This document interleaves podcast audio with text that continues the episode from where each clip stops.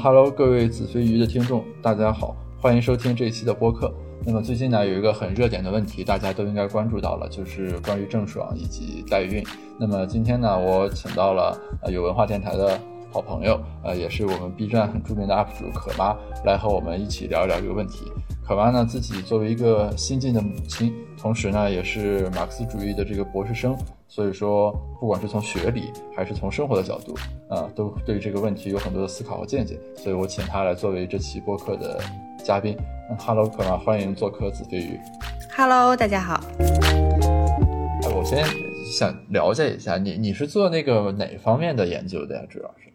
我们的学科就是政治经济学，所以我目前在做的一两个论文都是跟数字经济相关。但我其实做的跟传统数字经济也不太一样。我的有一篇是做的劳动价值论，另外一篇做的是那个有机成本的。OK，就是用那个呃马正经的那种范式来做的。对对对对对。OK，对，这咱们在研究话题上是同行。我我也是做数字经济的。哦，但因为现在没什么可做的，我觉得，就是因为如果你下不了田野的话，你说你还能做什么呢？对吧？呃，所以还是我是想先了解一下你的观点啊，就是你自己对代孕这个事情怎么看？我我知道可能你是会反对的，或者很排斥这个事情，但更关键的是，其实我想听听具体的理由啊。就是因为。你要说有什么具体的原因，也没有什么具体的原因，就是因为就是因为这个事情，我觉得实在是太太血腥、太凶残了，我感觉就是就是就是突破底线了。OK，就是说这个事情的血腥程度，以至于它甚至还没有被纳入到一个理性分析的框架里来的时候，就应该被排斥在外面。就是，我就认为这个技术它本身就不应该投入到市场和商业使用当中，就它根本就应该停留在实验室里就就止步了。就我都不能理解它为什么会投入到真正的人类使用当中，所以就更别提就是你要把它合法化或者说商业化或者怎样了。但但是啊，就是我最近会在很多群里面看到一些就是为代孕这个事情去表达支持这些声音。而且这些人有一个特点，就他们通常认为自己很懂市场或者很懂经济学，还经常艾特我来给他们点评一下说的对不对。其其中有一个主要观点是说，比如说有一些人可能天生的体质不适合怀孕，或者 LGBT 群体，他们认为这是对这些群体进行救济的一个手段。因为我我之前有看你 B 站上的视频啊，其实你在最早的时候你曾提到过，就是你自己的体质其实并不是那么适合受孕或者生小孩。我不知道，因为你其实有点站在这样一个交界点上，对吧？就是他们用来，呃，合理化这个东西的这种体验，你应该也在一定程度上感受过。所以我不知道，就从这个角度来说，你是如何看待这种就是这种 argument？我觉得这个完全就是太自私。就是如果你是纯粹因为自己自身的原因，而且就是说不孕不育这件事情并不影响你活着或者怎么样，就只是说你要不要繁殖下一代，但并不是每一个人都必须要繁殖下一代。就是这并不是一个怎么说，就是必须完成的任务。就我原先想，就是我反正我自己本人就想得很开，就是如果我不能生的话，就是一直都不能怀孕，那我就就不生孩子。我我们原先就是考，就也没有考虑过说一定要生孩子，只是我碰巧怀上了。就第一次怀孕也是因为意外怀孕，就并不是我计划的，说我一定要怀上。所以我对这件事情本身就看得很大，就并不是说我要做这种。人工受精啊，或者是或甚至说是代孕，就这种我都并没有考虑过。所以不是一个后验的视角，说因为你已经解决了，而是说即便在那个状态下，其实你也是根本上不接受这个事情。对，就是我跟我先生也是，就是在我们还谈恋爱的时候，我就跟他说过我可能有这个问题，就我可能非常不容易怀孕，那就是你有没有所谓，就一定要孩子？他就说无所谓，就是如果怀不上，就就这辈子都不要也无所谓。就我们俩也不是特别说一定要生，我不明白就是领养到底有什么问题，就是无非就是一个孩子，就而且这个 DNA 的问题，我我并不觉得这个是一个，就是你爱他，他即使不是你的孩子，就不是你的，就亲自繁殖出来的孩子，你把他纳入了你的家庭，然后你去抚养他长大，我觉得这个也也没有任何问题啊。那这不是就是社会化抚养的未来的道路和意义所在吗？刚刚是说需求啊，但其实就为这个代孕鼓与呼的还有另一个观点，其实主要是从供给端展开的。而且在这一点上，这个女权主义者就往两个极端演化，非常有意思。就一部分人就持有的观点，就说这是我的自由，我的子宫是我自己的器官，我自己想怎么使用就怎么使用。当然，另一部分观点会说，就是啊，你这个是物化女性，对吧？你把女性当工具，当做一个生殖繁殖的工具，美其名曰市场，其实是在物化女性。就是那从这个角度来看呢，比如说从所谓的女性的独立自主和我驾驭自己的身体的这个角度。嗯，反正这个事情就是我之前也是看罗翔老师，他在他的刑法课上也讲过这个事情，所以我觉得他就我我这里是引用他的话啊，他当时就说过，就是不要认为你的身体完全属于你，因为绝对的自由一定会带来绝对的剥削和绝对的不自由，就是这样，就是就是你当你认为你的身体可以完全被支配的时候，就一定会产产他的原话是一定会产生强者对弱者的剥削。就实际上就是这样的，就是当一切都符合市场逻辑和资本逻辑的时候，肯定就会出现，就是像我们现在所说社会达尔文主义这种情况发生，就是弱肉强食的，就是有钱的人他的钱会变得更加有用，嗯，所以他可以去雇佣你。然后替他生孩子，然后你也认为你可以付出自己这样的身体的劳动或者说代价，然后去换取这样的金钱。但是明明我们的就怎么说呢？呃，合理的社会规则并不应该是有钱就可以办到所有事情，也不应该是以钱为衡量标准去作为这个社会运行的准则。所以我觉得，就是并这并不是一个女性独立或者说女性对自己身体做主的一件事情，而且这个事情背后其实一定是，就是只有弱者才会屈服于这件事情。如果你家足够有钱，或者说你自己足够强大，你不可能会让自己的身体承受这样的痛苦。嗯，就是这这这并不是一个自愿的选择，这一定是因为你可能是屈服于现实社会，就是你缺钱，或者是你想让自己的生活变得更好。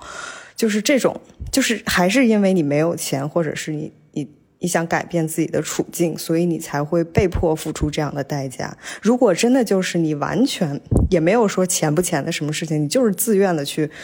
生一个孩子，就是不是就帮别人生一个孩子，这这怎么可能会是自愿的呢？这也不是自由的呀。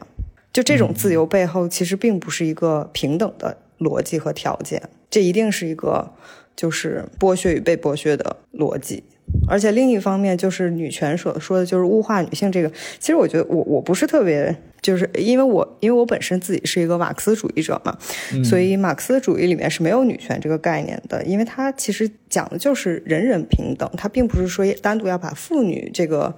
这个群体单独分出来说讲平等，嗯，当然，这可能也是一个后来的一个分支，特别是西马里面对这个女权或者说女性运动啊、解放还挺强调的。然后这个物化这个概念呢，也是就是反正现在用的也比较多、比较频繁。其其实我刚刚 exactly 就想问这个，就是从你们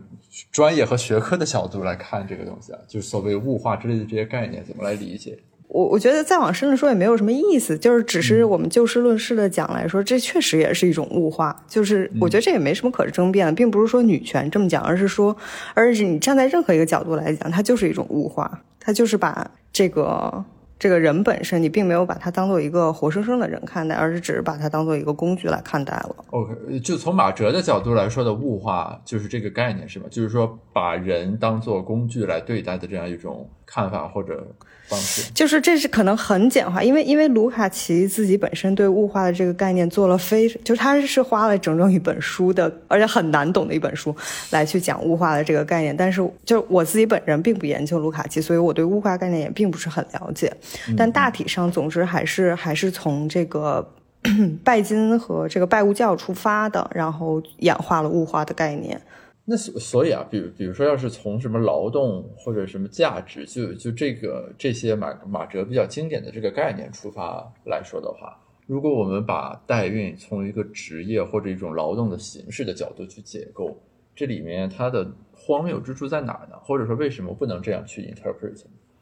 嗯，因为是这样，就是首先马克思所说，就是他他说过很多次，就是劳动并不是一切财富的源泉。就是后来有很多就是劳动价值论是这样说，但是他他他这个劳动价值论是基于了商品经济，就是说相当于说我们本身就已经处在了商品大量堆积以及进行市场就是经济的这样的运行条件当中，但其实并不是说我们的异化劳动就是所有的。财富所得的源泉，而是说，就是在未来的更，就是这个这个社会，主要是因为我们现在想象不出来是什么样，就是因为就是目前为止，可能生产力可能还没有达到这样的水平，所以我们就是没有办法达到按需索取，就是你并不是按劳分配了，就未来的共产主义肯定是按需按需分配的，这个才是共产主义的一个本质的需求或者说分配原则。包括其实现在可能已经物质极大丰富了，但是因为由于分配啊，包括这个所有制的问题，所以导致了很多人依然没有办法。其实可能就是像国有资产啊等等这些，其实就是其实它默认的就是人人占股，就是即使你不劳动，你也可以获得就是基本的生存物质所需。然后所以所以目前为止就是说让女性去去以代孕作为职业。看作一种劳动的话，这就是就是极端的一种异化劳动，就是太异化了。他已经就是以前还只是说我把你就是你劳动，然后你获得工资，它还有一层劳动的这个层面在上面，嗯，就是作为遮蔽或者说工资作为遮蔽。但他现在就是已经就是我完全就是收买你的身体了。这其实跟嫖娼啊，就是这种其实是是差不多类似的，就是我直接占用了你的身体，而不是说我让你去干了一些。别的劳动，比方说体力劳动也好，脑力劳动也好，什么其他的劳动，然后再去换取所得，但他就是 就是非常直白的，他都去掉了很多这遮蔽的层面，他就是我要利用你的身体，这个就这个就是很赤裸了，我觉得。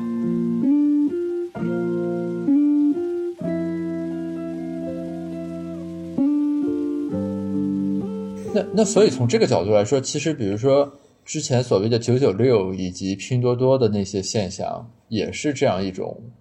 剥削的这个呈现。对对对，我其实觉得就是就这个其实跟代孕就是才从就是拨开很多层来说，从本质上来讲还是一个剥削的事情。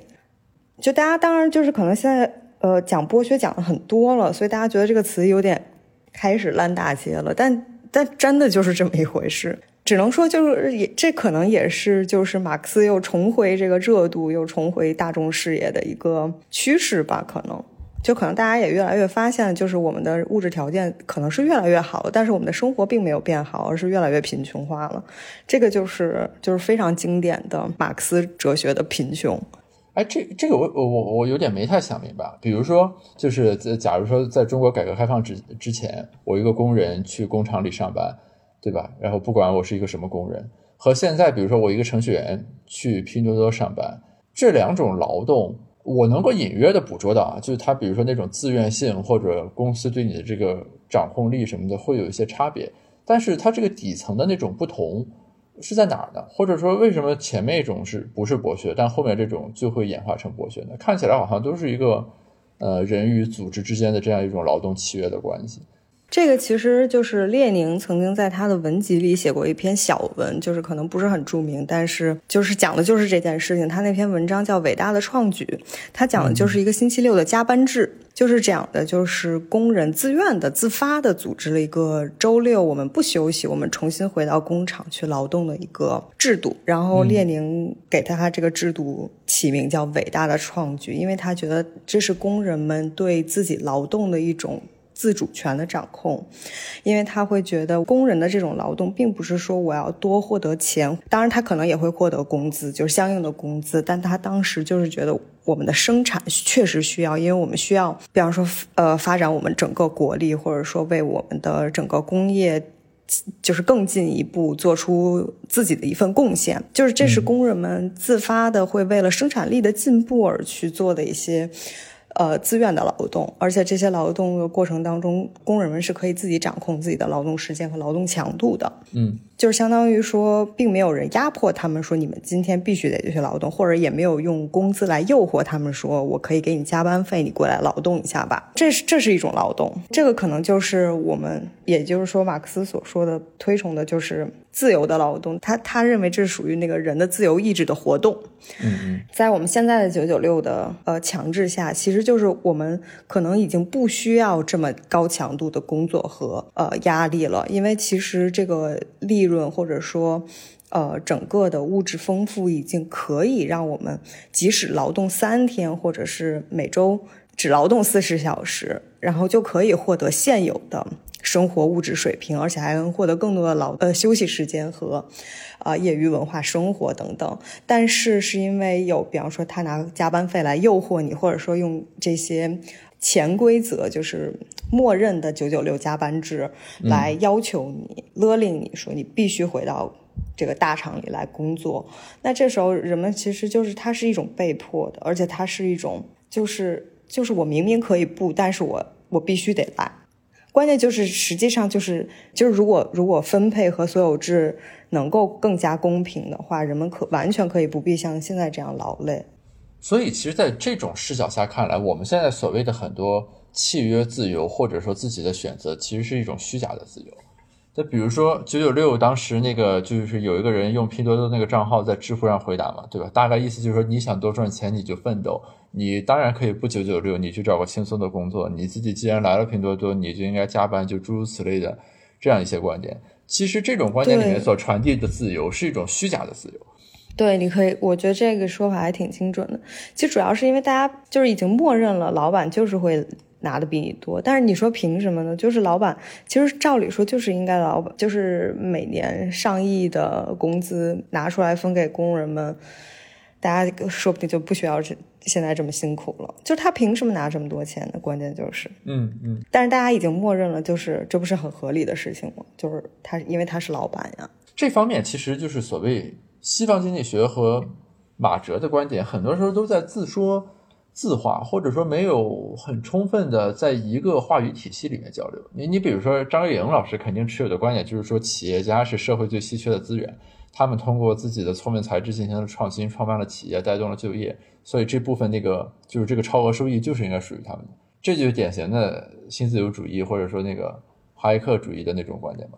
对，但其实我觉得从就是从哲学或者说从整个价值观层面上来讲，这可能也就是一种英雄史观吧，就是他认为个人的作用要大于整体或者说人民的作用，就是说，你你确实可能你有聪明才智，你。你你有这个新的点子，你进行了新的商业模式的创新，但如果没有更多的人来帮助你完成这个，或者说实现这个事情，你就说你雇需不需要雇人吧？除非你说你这个你这一家企业就你一个人，你以一己之力完成了所有这些事情，那我觉得是那可能没什么可说的。但是但是并不是如此呀，你你依然是运作了一个非常庞大的上千人的。企业，然后才完成了你现在所完成的事业。你难道说这些人就就是没有他们就可以吗？并不是这样。而且我觉得人的劳，就是很多时候人的劳动，其实你也没有办法区分这个三六九等。特别是现在的这种呃，我们所说的这种数字劳动，或者说是这种非物质的劳动，就是这种纯粹的就。呃，在某一些工作环节上，它确实可能是纯粹的脑劳动。你凭什么就认为某些人的劳动就是高于？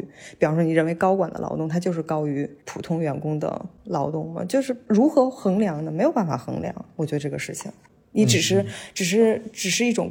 市场对它的共同默认。但我觉得这个市场的共同默认其实也很虚假。有时候就是某一个人就是具有很多泡沫的，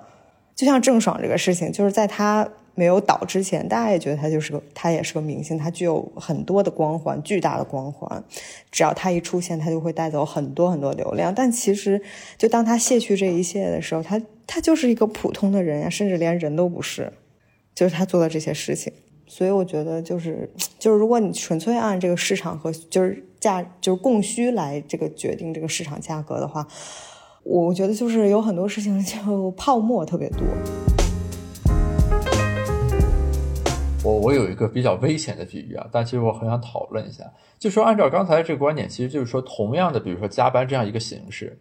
之所以它会有不同的这个价值含义，是在于说我加班的这个动机，对吧？到底是说我自己为了国家富强、社会发展，我很愉悦的去加班，我从劳动中收获满足，还是说是因为公司搞了一些锦标赛或者隐形的这种嗯规范，逼得我不得不，对吧？否则就是我变成同事里面最懒的了。就是同样的行为，在这种不同的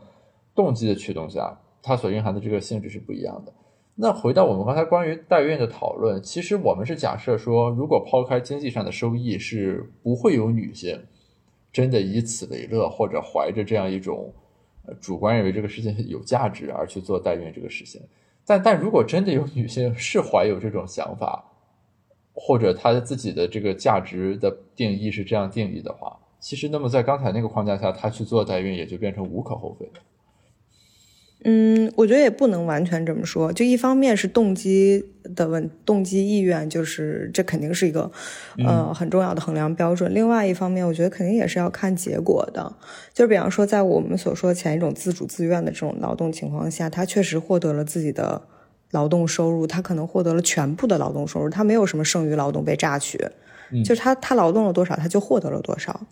就是他也完成了他初始目标，然后他也使他自己活得更好了，嗯，对吧？就他他最终的目标肯定是就是在马克思的整整个这个框架里的他的终极目标就是人的自由全面发展，嗯嗯，这也是我们现在我们国家所提出的这种目标嘛。以这个。目标作为这个衡量的话，你其实在看代孕，就即使你是自主自愿的情况下，你真的没有在伤害自己的身体吗？就是你，如果你反复的再再去做这样，这这对女性的身体伤害是很也是很大的。你最后你也不可能达到这个人的全面自由发展这个高度的目标呀。你最后是以伤害自己的身体为代价的，就像九九六一样，你确实你可能获得了很多工资，但可能说不定你的寿命也因此而减少了很多呢，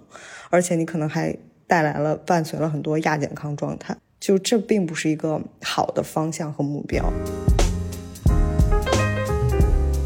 呃，其实你刚才说到那个关于企业家和这个一般的就业者的这个分配问题，就就之前我有一个创业的朋友，其实是真实的跟我发生过这个对话的。他是一个做社交软件的，他就会跟我说说，他有时候想这个问题的时候，他就会感觉这个事情很荒谬，就是他自己其实一行代码也不会写。呃，虽然这个 idea 是他的，然后他招了一些工程师把这个 app 开发出来了，但是实际上，比如说，对吧？这个东西从无到有，那一行一行的代码什么的，全是他们公司的这个 IT 职员写出来的。他说他是真的考虑过这个问题，那为什么自己是所谓的 CEO 或者老板，然后他们只是一个员工？但是这个时候有另一个问题需要解决，其实是激励的问题，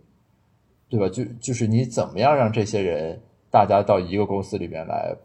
然后把事情给做出来，那么你就需要引入激励，干得好的人要升职加薪，对吧？干得不好的人要开掉，诸如此类的。那如果我们完全从那个自由的那种自我发展和人的劳动的那种本真的价值的角度出发的话，激励的问题好像就不太有办法解决。其实这个跟所谓就是代孕合法化那一派人所谓的市场对这个代孕的这个调节作用，其实是一样的论调。就是怎么样，是不是只有市场才能够去调节或者激励这种行为，制定这种合理的契约？嗯，但我觉得这里边也也是有区分的。一是就是代孕这个东西本身它就不应该符合市场逻辑。就是呃，当然了，我我我们现在也觉得，就是很多劳动如果没有市场和资本逻辑，可能也许人活得会更好，但不一定生产效率还会这么高。这相当于就是一个效率公平问题嘛，对吧？嗯。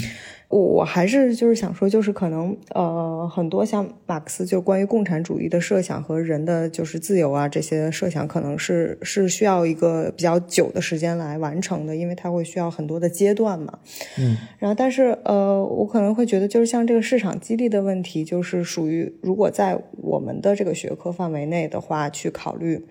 它可能就是一个。呃，使用价值和价值的问题，就是可能在社会主义和共产主义的这种理想条件下，或者说就是有可能的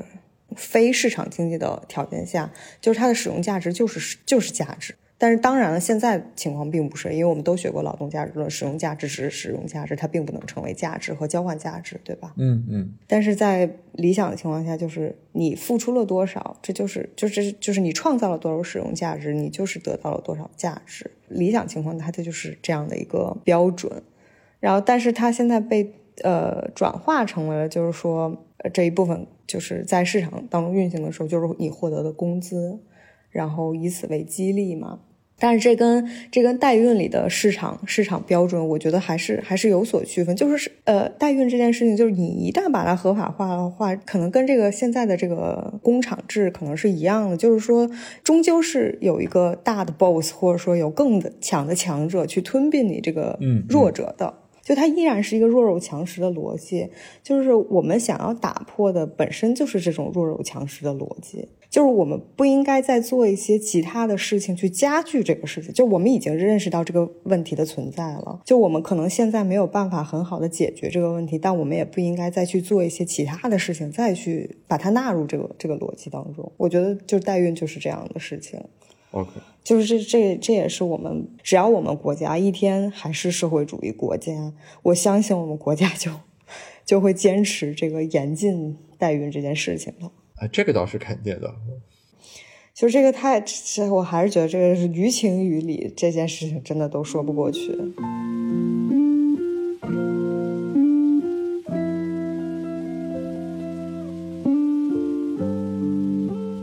哎我们刚才有提到一个事情啊，就比如说这个事件的这个发端郑爽，就她本身是一个流量明星嘛，OK。然后你刚才其实有提到说，关于比如说她作为流量的时候，呃，他作为一个公众人物的那种收益，对吧？或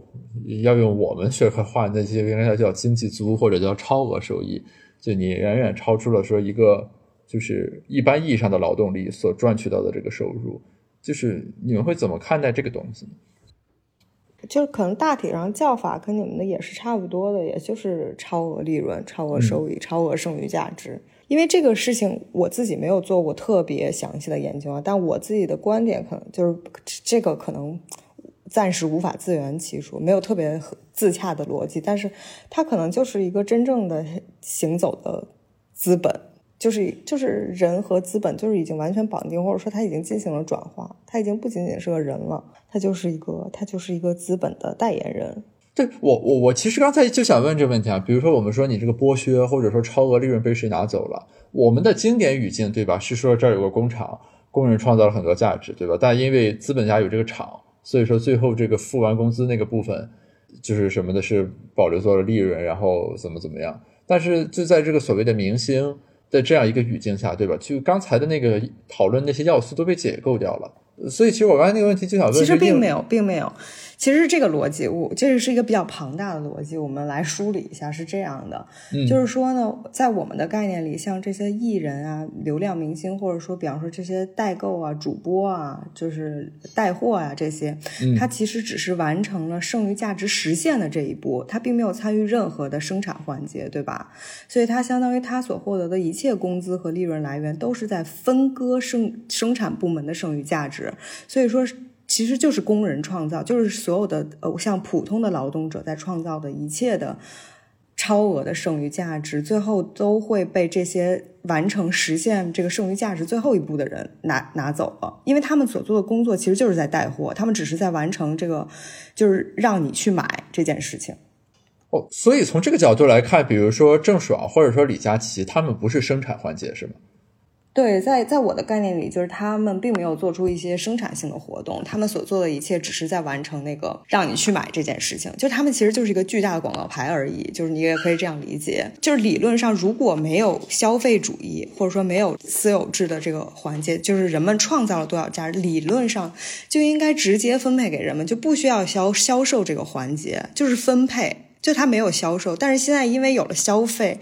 就是私有制自己占据了非常庞大的剩余物资，但它不能卖，它不能免费的赠与人们，因为它需要赚钱，它需要实现更多的剩余价值。所以他只能是雇佣一些，就是他，但是他现在可能也遇到了，就是卖不出去，因为没有没有那么多的生产，就是消费需要，所以才会有消费主义这件事情嘛。嗯，他会不断的去刺激人们创造一些虚假的需求，就比方说像美妆，呃，当然美妆就是爱美这件事情是可是是可以，但可能如果没有消费主义，它可能不会发展到今天这个程度。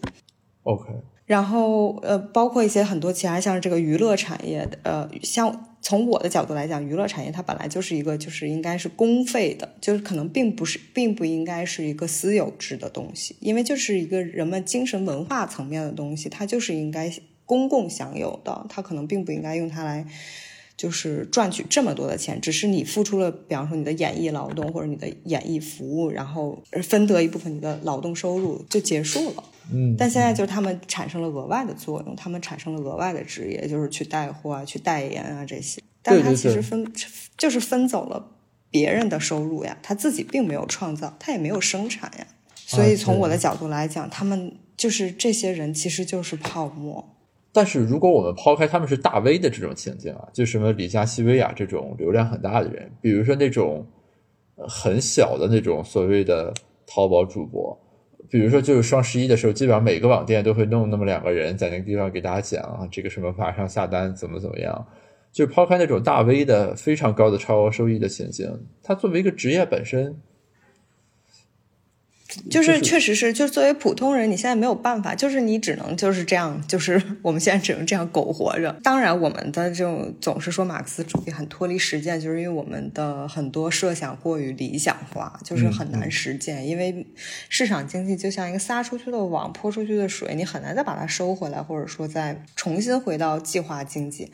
但是，就是理论上来讲，就是应该就是社会有多少需要，我们就生产多少东西。这个你们也会讲，对吧？对，就是理论上它就是这样，它这样的话才不会产生危机，你才不会有不匹配这种事情。所以，就是理论上来说，就是我生产完了之后直接分配了。但是因为现在没有办法，我们实行了市场经济，然后。也不能说没有办法，就是反总之我们现在实行了市场经济，所以你已经在实行这种消费逻辑了，所以必然会产生这些职业。这些职业从现在的角度来讲是非常合理的，因为它需要就是需要这些人来，嗯呃，让更多的消费者知道这样的品牌，知道这样的产品，因为现在的消费者和厂家之间肯定是一个相就是信息不对等的。不透明的关系，就是他们的职业也无可厚非，包括就是像这些大 V 也好，流量明星也好，就是我们批判他，但是我们也我们也改变不了什么，除非我们能就是做出更多的所有制改革方面的事情和努力，就已经不仅仅是分配的问题了，本质上还是所有制的问题。我觉得，但是你只要有一天是私有制，你就有一天还是会实行这种逻辑。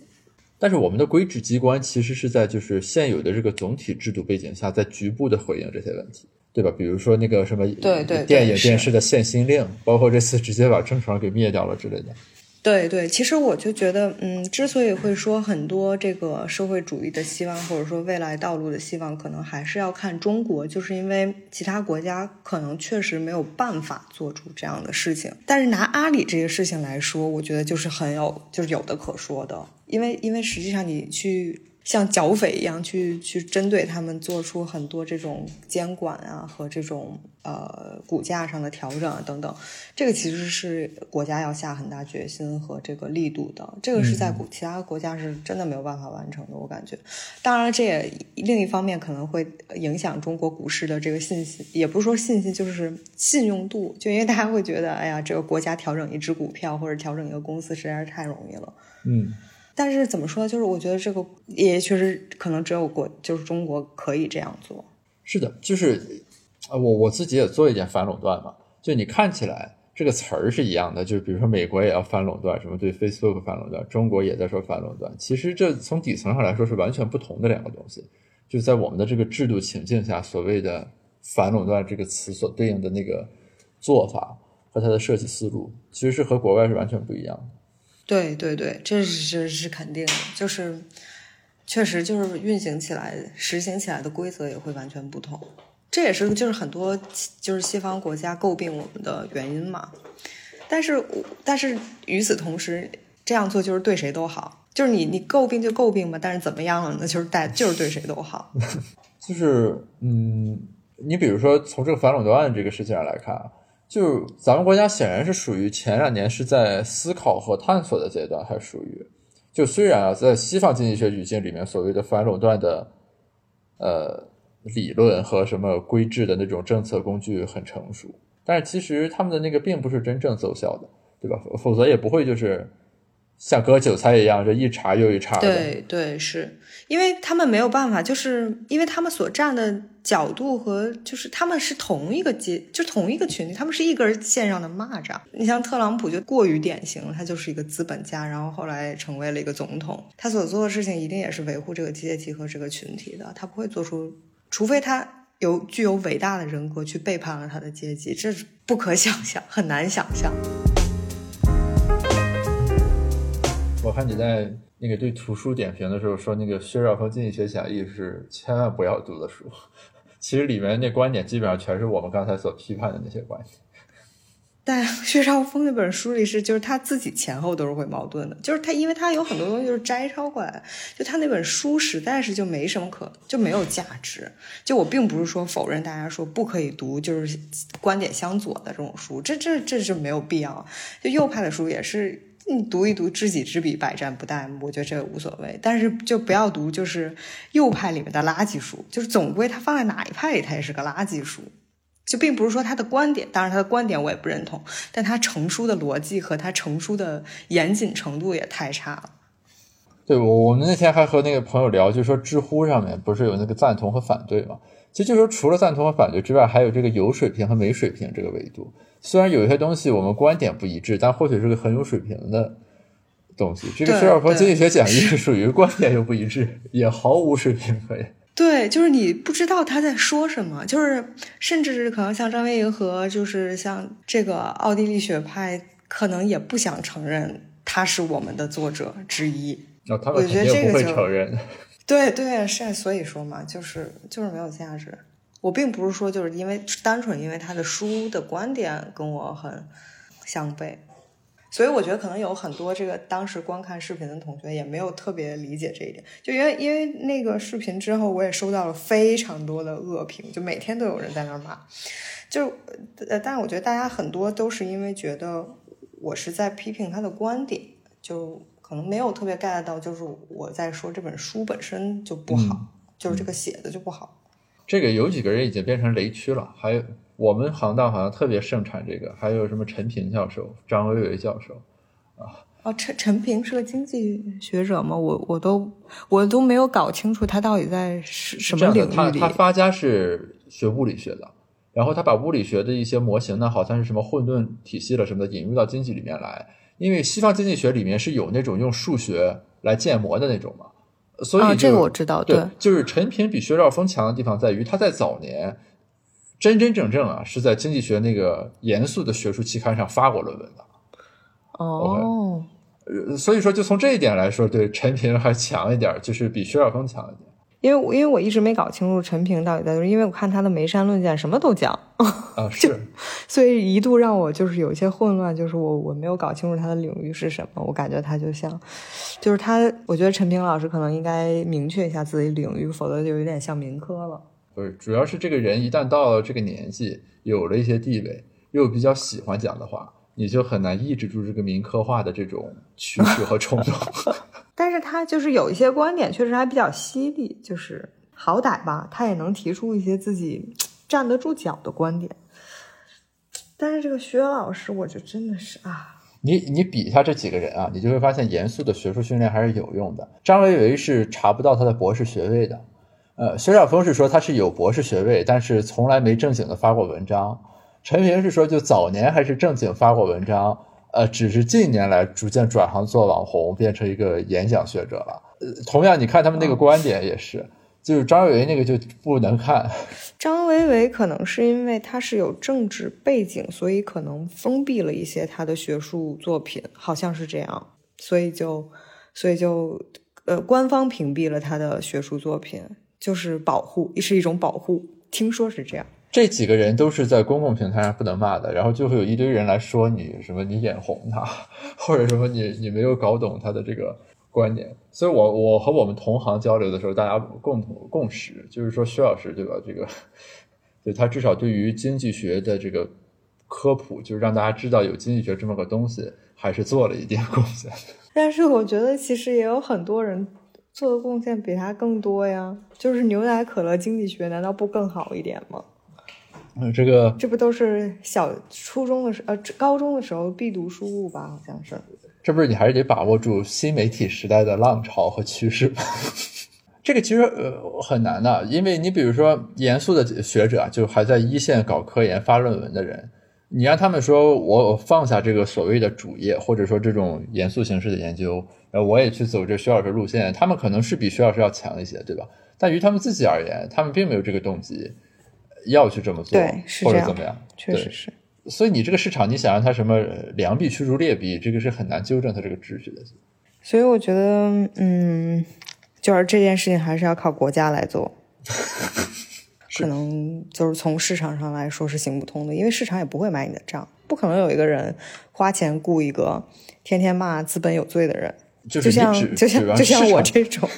你你指望市场调节，那就指望水水到流嘛，肯定不可能。就现在说有一点马后炮啊，就是在过去这一年吧，因为我之前不用微博，因为关注疫情嘛，那个微博更新比较快，我一直就有种感觉，就是说对所谓的这个什么粉丝经济啦、明星，呃，包括这些炒作、什么营销号诸如此类的这个东西，就规制机关一定会以某种方式介入到这个过程中来，对它进行一定的纠偏的。呃，只是我我没有想到的是说这个触发的诱因，以及最终的这个走向，或者说在代孕这样一个事件上爆发了。其实之前在很多问题上，对吧，就都是有这种端倪的，我感觉。所以我还是隐约有个判断，就接下来所谓的广义上的这个文娱行业里面，呃，面临现在的这种冲击，应该是会是一种常态，或者说会有更有力的政策出来调节这个东西。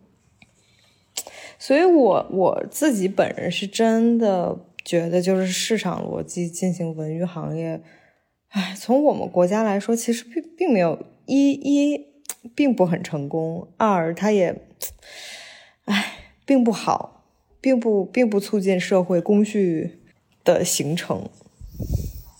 就只是因为现在没有办法，就是说你让公费财政支出去支出这么大的费用去运转这个文娱行业，确实对于国家财政来说就是太压力太大了。嗯，所以就是我我猜这个文娱行业，要么然就是最后一个被收收归的，要不然就是最后就是第一个被被那个收归的，就是它它不会是一个中间的环节。哎，所所以你在比如说你在 B 站做 UP 主，也会面临这些问题，是吗？会呀、会呀、我经常进行自我反思，但是我 但是因为我我深知这种逻辑，所以我也就还好。因为实际上就是就是，嗯，你像做一些我自己想做的内容和话题的时候，肯定是不能恰饭的，也没有什么收入的，就是纯粹是一个，嗯，就是我我我想做而已。就像这件事情，我觉得就是非常不合理的，就是有很多平台都在侵占这个，呃。普通劳动者的，就是这种无偿劳动，他他付出了，的确付出了自己的业余时间和劳动，但他可能并不能获得任何收入，只要他没有在恰饭的话。嗯嗯，所以这就是这就是一个巨大的悖论，所以我觉得这就是一个非常显显而易见的剥削的存在，就是像平台这种东西，完全它就是一个，你要不然就是一个非常公费免，就是就是免费的。公益的，他也不收钱，大家也别收钱，就是所有人都是在上面，就是就是快乐的创作，我也没有什么商业目的。你要不然就是一个完全就是收费的，就是普通人看我的这种 UGC 内容，我也得付费，就是你得让劳动者获得他的劳动所得，就是要不然现在这样，就是很多的 UP 主啊，其实他都挺委屈的，我自己也做了特别多工作。嗯，使用了很多我自己的业余时间、休息时间，但我什么都没有获得。他可能也获得了一些快乐和满足，但是，但是不能支撑他生活呀。就这件事情，文娱这件事情，完全应该是在吃饱饭、不愁吃喝的基础上再进行的。就是照马克思的逻辑也是这样，也是如此的。就这种精神活动和自由创作，它它因为它分的必然王国和自由王国，就是精神文化的内容都是属于自由王国，但是自由王国必须得是在必然王国实现的基础上进行跳跃。所以啊呃，就是你在 B 站做 UP 主，其实很多时候是不是要面临一些左右互搏？就等于是呃，也没有什么左右互搏，就是我的就是我的说话逻辑啊，或者是我的所有的观点都是一致的，嗯但只是说就是。我要不要向这个金主爸爸屈服这件事情啊，对呀、对，